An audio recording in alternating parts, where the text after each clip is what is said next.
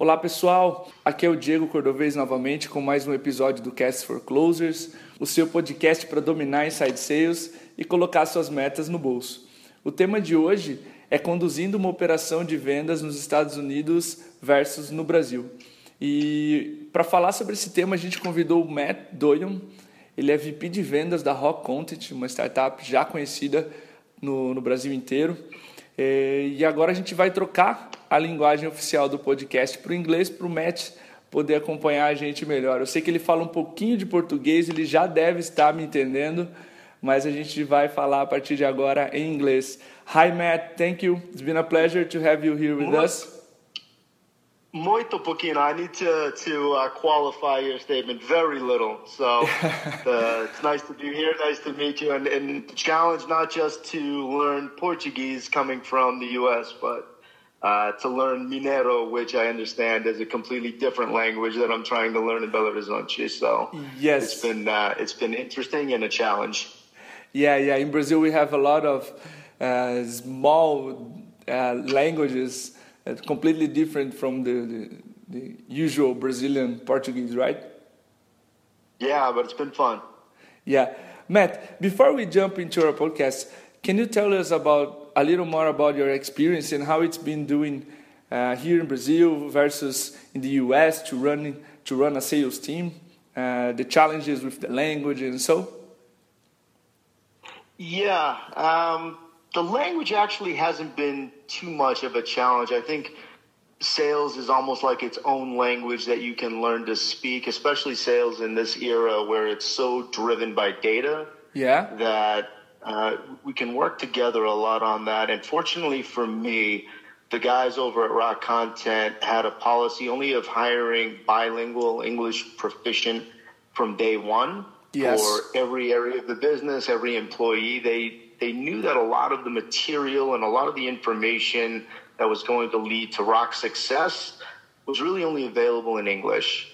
And they felt that it was going to be critical to have uh, just basic proficiency in English. So they made it easy for the gringo to, Yeah. uh, to come down and, uh, and assimilate with the team when I did. Yeah, sure. Um, but a little bit of my background. I mean, I, uh, you know, I've I've been in sales for 15 years now, mostly inside. I've done outbound sales, inbound sales, cold calling, uh, sold B2C, B2B, account management, transactional sales, uh, monthly reoccurring revenue, which has kind of been what my business has been focused on now in my selling for the last five or six years.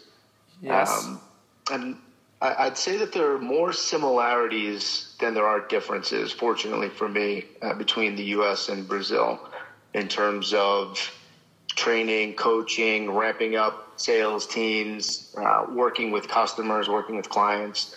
There's been a lot more that I could say is similar than it is different. Uh, yeah, nice. So the, the I think the, the the first big change is culture, right? So what are the main cultural differences from a sales point of view, of course, between here in the U.S.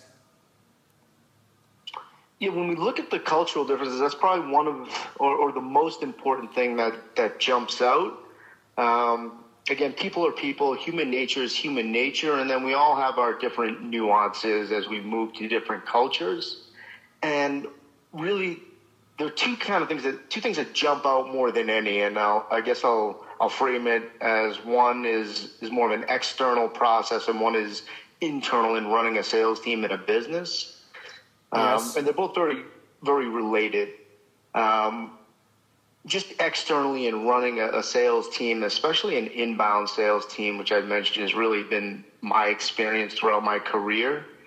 It's a mature industry in the U.S. It's been around for a long time. It hasn't always been there, but it's been there long enough now where it's really worked its way into the business culture Yes, businesses, yes.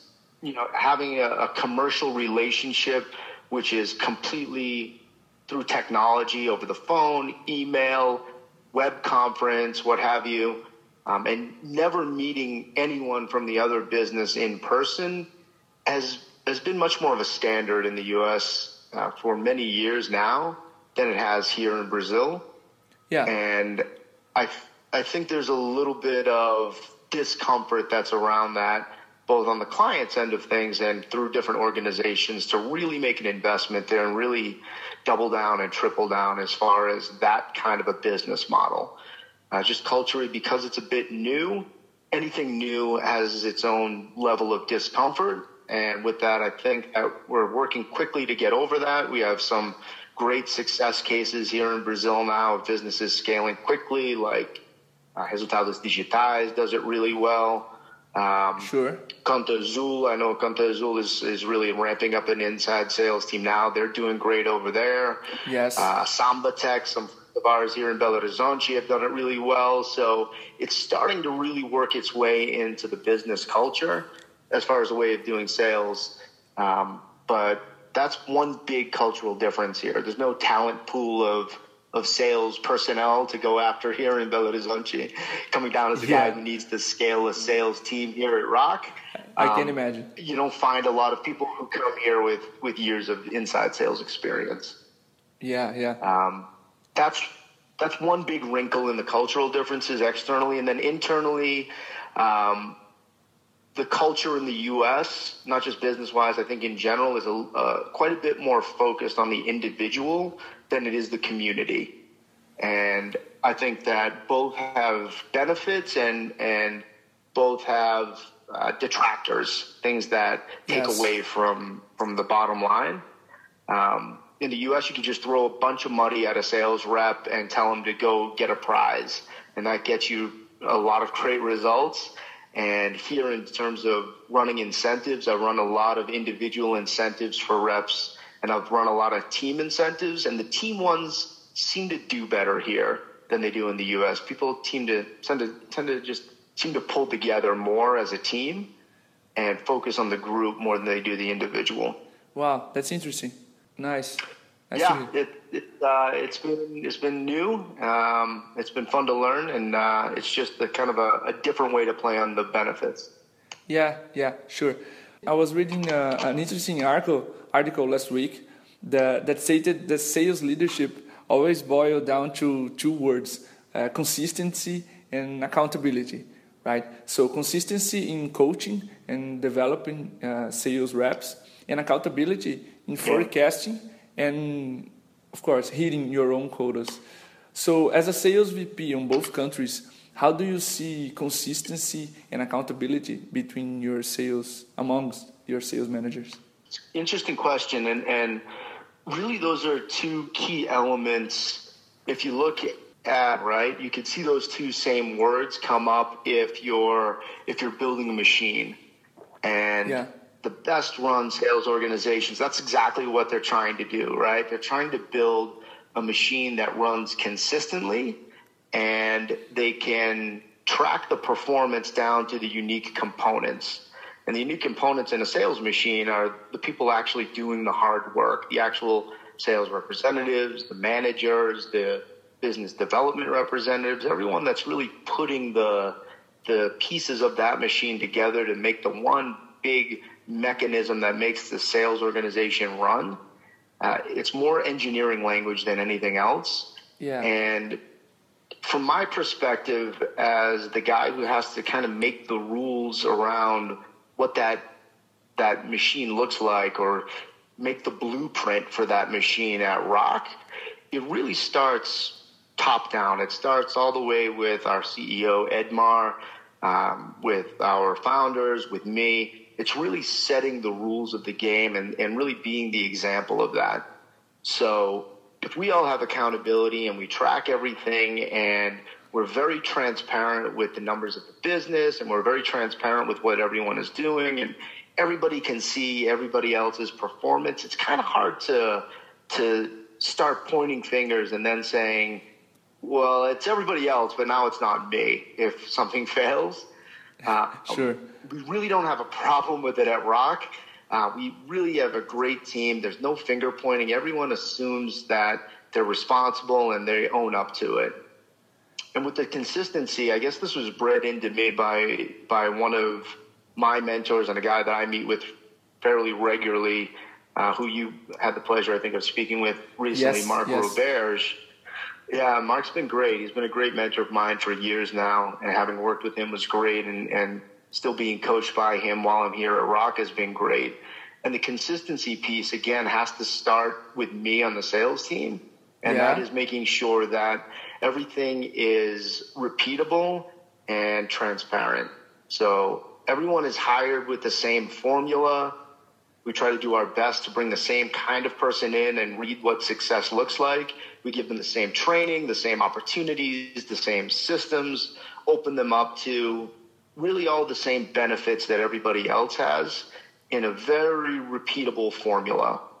And yeah. if we do that, everybody has the same right to succeed. And then again, that leads into the accountability piece where I have the same benefits and the same opportunities as the, the six or seven people that are sitting around me in my small group.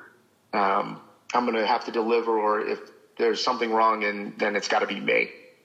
Yeah, yeah, it was a great, great conversation with him, and he was talking uh, just about that. Uh, how hard is for sales managers to to make accurate forecasting and and accountability, right, for their own quotas. Yeah, with forecasting especially, and, and having that accountability around forecasting, um, it, it's more, I think, based on the inputs than the outputs. You know, the forecasting is supposed to be the deliverable number that's going to be brought in that month or that quarter or that year, however your business runs on the sales cycle. And, you know, what are the telltale signs that can allow us to predict the validity of that number? And do you have that scheduled appointment that is in the books, ready to go for a next step? do you know really well what that next step is? Are there specific criteria that you outline as far as what that next step in the process should look like? And how many of those little boxes of those criteria have been checked off?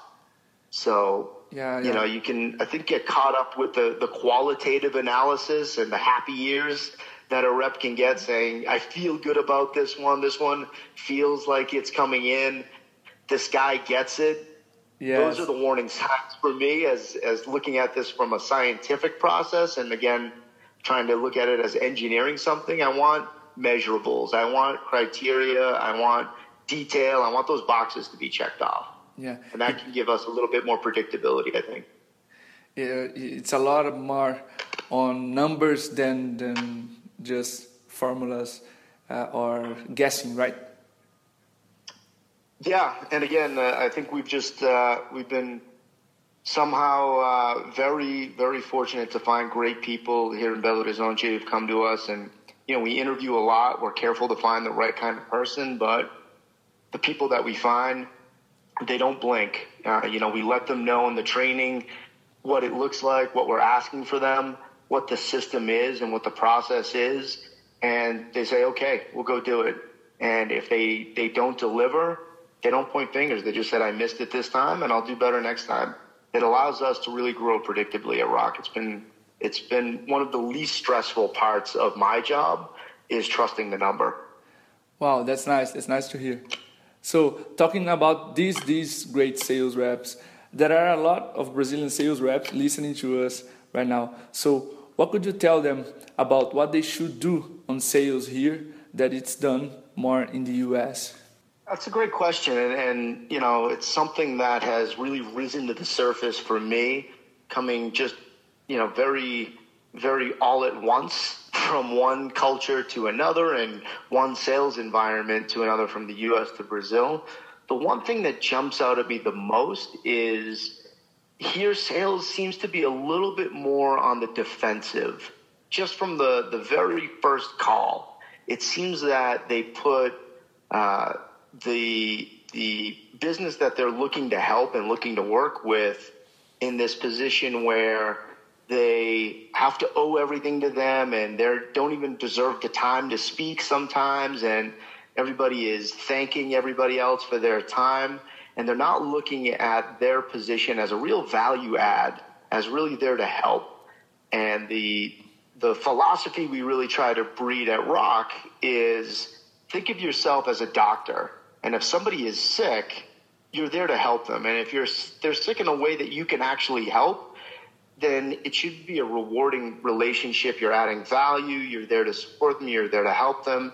And they're going to feel better about that.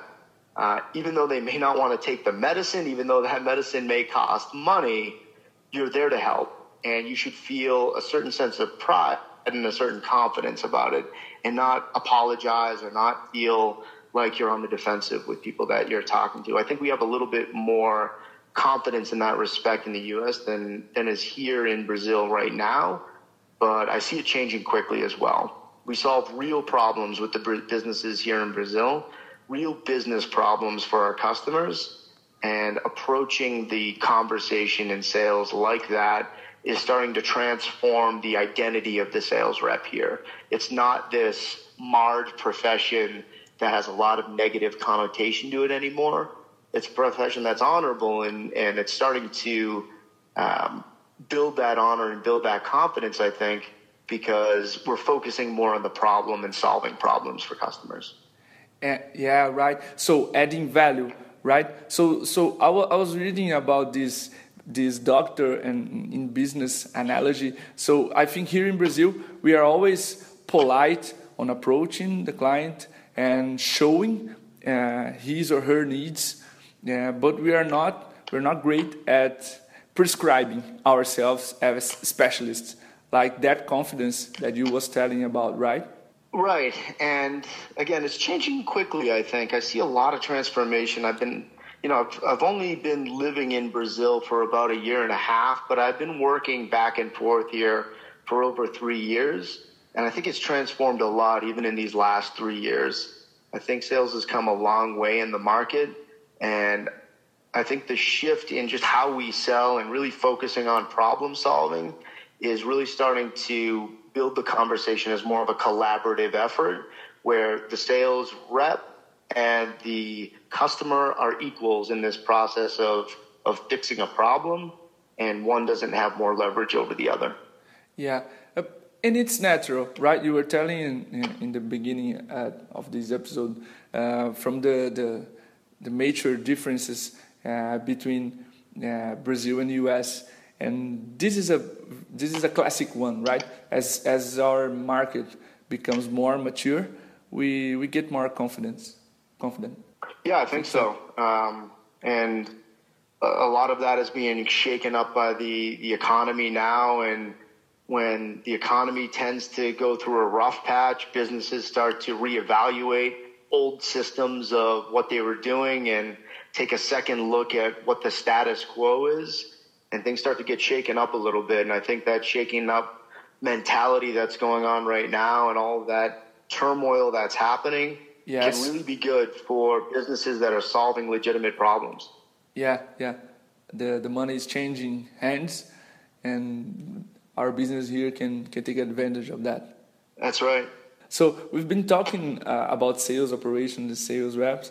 So so let's jump into our clients' world. Yeah, we wrote a post last week about sales processes centered in the customer and not on sales steps like call, demos, etc. How do you see okay. this, and, and how do you do that at Rock? Where I see it, and it's funny because it sounds like a lot of this is brand new, especially coming here where you know, inside sales is no, so new. And a few months ago, I remember giving a, a training lesson inside Rock Content on this. And one of the newer reps said, Man, Matt, this is great. How did you come up with this? and I was thinking back and I said, you know, and, I, and it caught me by surprise a little bit. And I, I did some thinking going back to the first time I had heard about this.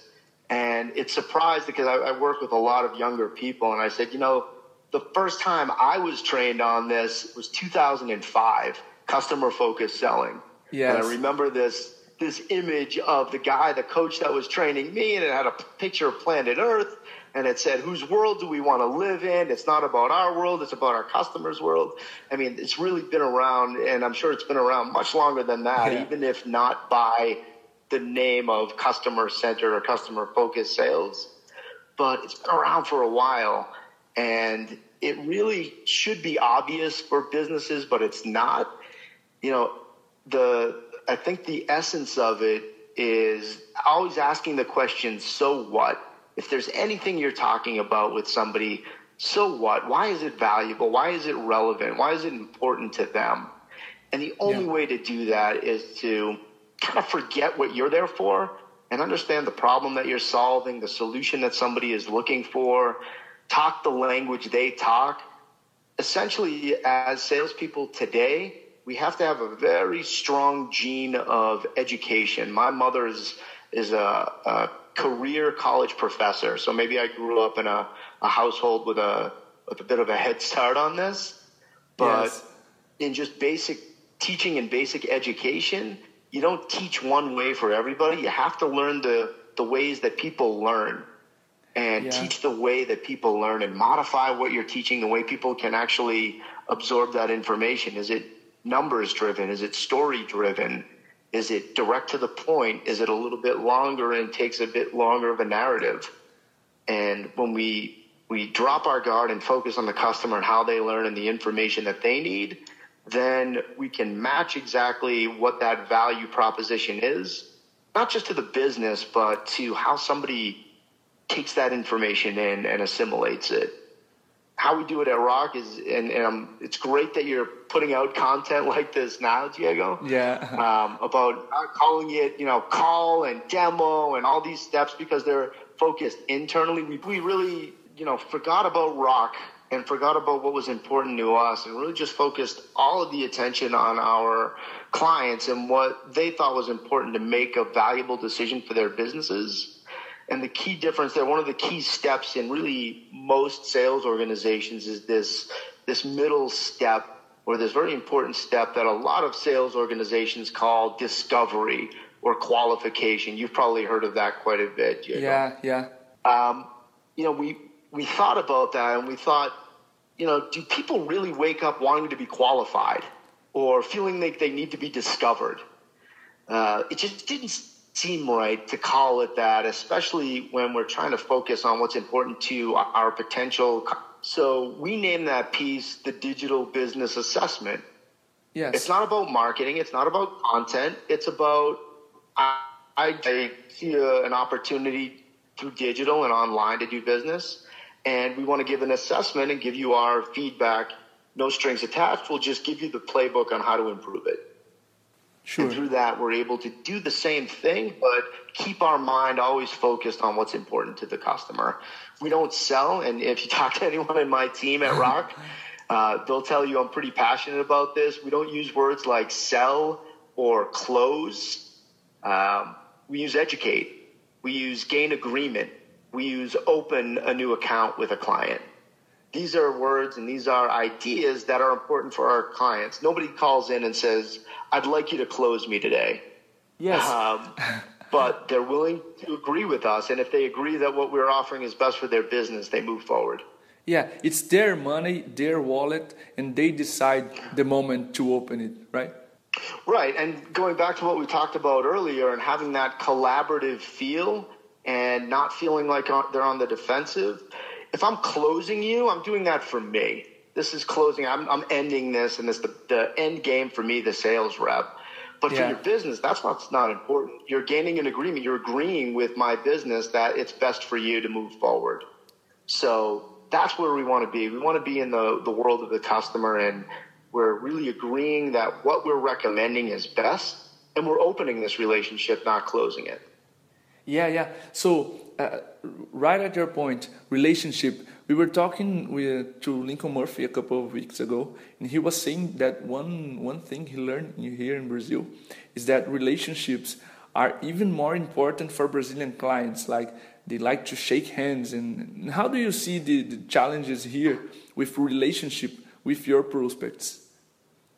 I love that you asked that question, Diego. I, I hear about it all the time. I've been hearing about it for for years now. I first started working in Latin America back in 2010, doing a lot of work in Mexico and in Chile, and then three or four years ago, I started working a lot here in Brazil. And everyone in the U.S. especially said, "How do you do it?" You know, people in Latin America you need to get down there. You need to shake hands. You need to take them out to dinner or buy them lunch. They need to be friends with the people they work with.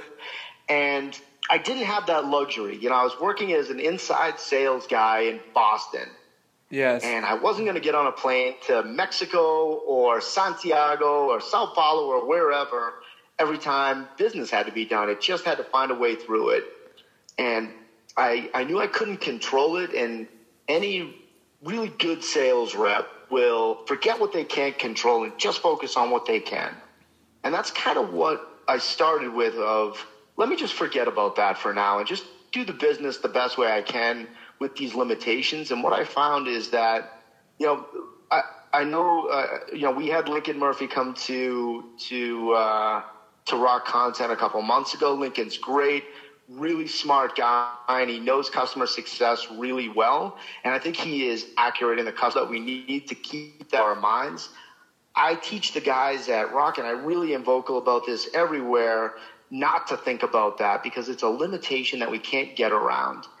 And what I found is it's a limitation that doesn't get in the way of doing business because if you are solving a, a real problem, you make a rational proposal and a rational plan for somebody. It doesn't matter if they are in San Diego, California, or Sao Paulo, Brazil. If it's rational and it makes business sense, they're not going to stop you and say, okay, you can make me money or save me money or reduce the risk in my business. I'm ready. This is going to really help me, but I'm not going to come come to a conclusion with you until you buy me lunch. It just doesn't work that way. Yeah, yeah. Um, people here still make rational business decisions, and if you can be rational and me make a persuasive, compelling argument, uh, people move forward and they do work with you. Nice. Matt, it's been a great talk. Would you like to leave any final comments or, or a message to our Brazilian audience? Yeah, I mean, I guess the one thing I, I get asked a lot is, you know, why did you come down here? What are you doing here from Boston? You know, you're working at a, a great place of HubSpot, which is, you know, one of the best places in the world to work at. Why would you walk away from all that and, and come to Brazil with, uh, with your family and, and, and start working here? And the short answer is, and I think I would love to leave everyone with this if possible, is there's a huge opportunity right now. Things are moving really, really fast in the market. Yes. And the economic disruption that's killing a lot of businesses is actually accelerating the ones that make the most sense. Um, at Rock Content, we're seeing record growth. I know our partners like Resultados Digitais are seeing record growth. Um, it's been an amazing time if you have disrupted a certain piece in the market that is is really valuable for customers to rethink the old way of doing things and get onto the new. And inside sales especially is one of those opportunities. It's a faster, much more effective, much more efficient way of doing business. And I think anyone that's really focusing on this as a profession now is going to be the pioneer here in Brazil. You're going to be one of the first people to really get in there and know it.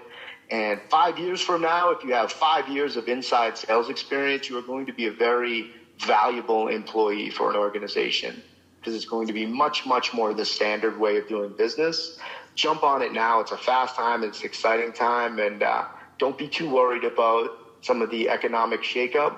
If your business is valuable and you're solving real problems, you're going to be just fine.